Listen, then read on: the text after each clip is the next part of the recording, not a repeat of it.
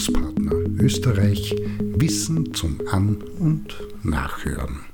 Ein Beitrag zum Thema Lernen in und mit der Natur. Oft gehört, die Natur ist eine wunderbare Lehrmeisterin und da wird dann regelmäßig romantisierend erzählt, dass wenn beispielsweise ein Kind auf einen Baum klettert, einen kleinen Bach überquert oder ein seltsames Tier entdeckt, dass es dann vollkommen bei der Sache ist, sich ganz von selbst konzentriert, ohne dass es dazu angeregt oder aufgefordert werden muss. Und dabei bleibt es nicht, da wird dann ergänzend, ob gefragt oder nicht, hinzugefügt, und dass nicht nur die Aufmerksamkeit und Konzentration angeregt wird, sondern alle Sinne angesprochen sind, die Koordination gefestigt, der Orientierungssinn ausgebaut, wie auch das Körpergefühl und die Fitness, ganz klar auch das Soziale sich verbessert. Nicht vergessen, Mutter Natur trainiert und stärkt klarerweise auch das Selbstvertrauen, den Mut und die Selbstdisziplin und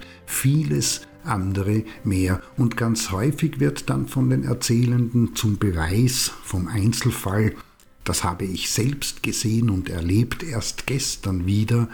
auf alles, was Mensch ist, geschlossen und gleichzeitig werden ihm oder auch explizit alle anderen und alltäglichen Lern- und Entwicklungsräume oder Felder abgewertet, schlecht geredet und verteufelt.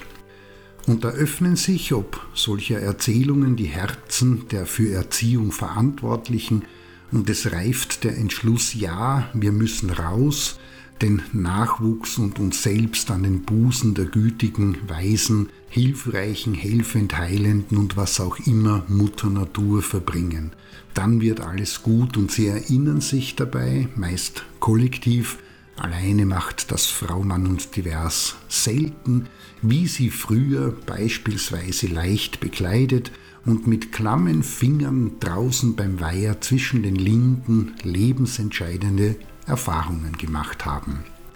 Hm, in dieser kurzgerafften, aber keineswegs bloß aus der Fiktion kommend dargestellten Form klingt das Ganze irgendwie befremdlich. Zumindest zwei Dinge passen an dieser Darstellung des Sachverhalts nicht. Zum einen ist die Natur an sich neutral und ein Lernraum wie jeder andere, und zum anderen ist es eine ziemlich überhebliche, wie auch weite Teile ausschließende Herangehensweise an die Lernenden und das, was ihr Lernen, die Entwicklung und ihre Veränderung ist und ausmacht. Konkret, als ob Lernen, Entwicklung und Veränderung nicht oder schlechter funktioniert, wenn die Kinder im Kinderzimmer sind und spielen oder im Klassenzimmer sitzen und mit offenen Augen im Mathematikunterricht tagträumen, auf der Rückbank im Auto die vorbeiziehende Landschaft beobachten, mit dem Scooter durch die Stadt brausen, sich zwischendurch auf der Toilette einem furztrockenen Schulbuch hingeben, in betonierten und rundum eingezäunten Käfigen Ball spielen, verbotenerweise ein altes, vielleicht sogar geklautes Fahrrad demontieren oder sich intensiv mit einem neuen Computerspiel beschäftigen. Zugegeben, das erste klingt schöner, aber nur weil es schöner klingt, ist es nicht besser oder wahrer. Ein zentraler Punkt in der Ausbildung zum bzw. zur Autorpädagogin ist zu verstehen, dass die Natur einer von vielen möglichen Entwicklungslern- und Veränderungsräumen ist, in dem Entdeckungen, Erlebnisse und Erfahrungen wie auch Erkenntnisse gemacht und Themen bearbeitet werden können und in der Aktivität lediglich den Rahmen und die Bühne bildet, auf der Lernen selbst organisiert oder entsprechend ange- und begleitet stattfindet.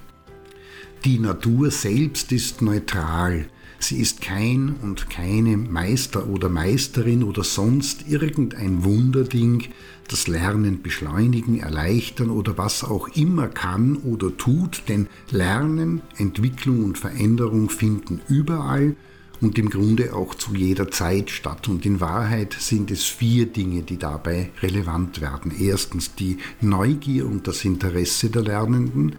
das durchaus immer öfter auch geweckt und angeregt werden muss. Sind es zweitens die Impulse, die von außen, also dem Lernfeld und Pädagoginnen und Pädagogenseitig kommen, ist es drittens das Miteinander, das zur Auseinandersetzung und Beschäftigung anregt und schließlich viertens das Dabeibleiben können, das Lernen veranlasst, im Laufen hält und vertieft und da könnte Frau, Mann und divers, wie auch deren Kinder, auch wenn das für manche Ohren sonderbar klingt, auch in einer Tiefgarage, einem Keller oder auf einem Parkplatz vor dem Einkaufszentrum sitzen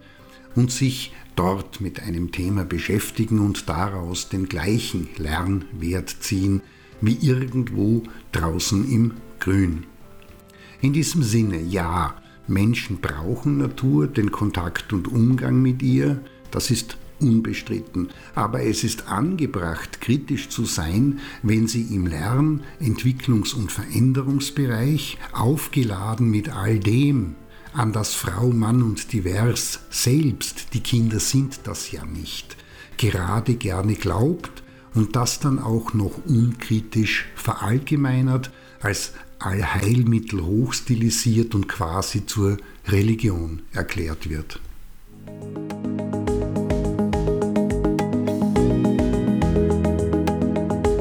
Das war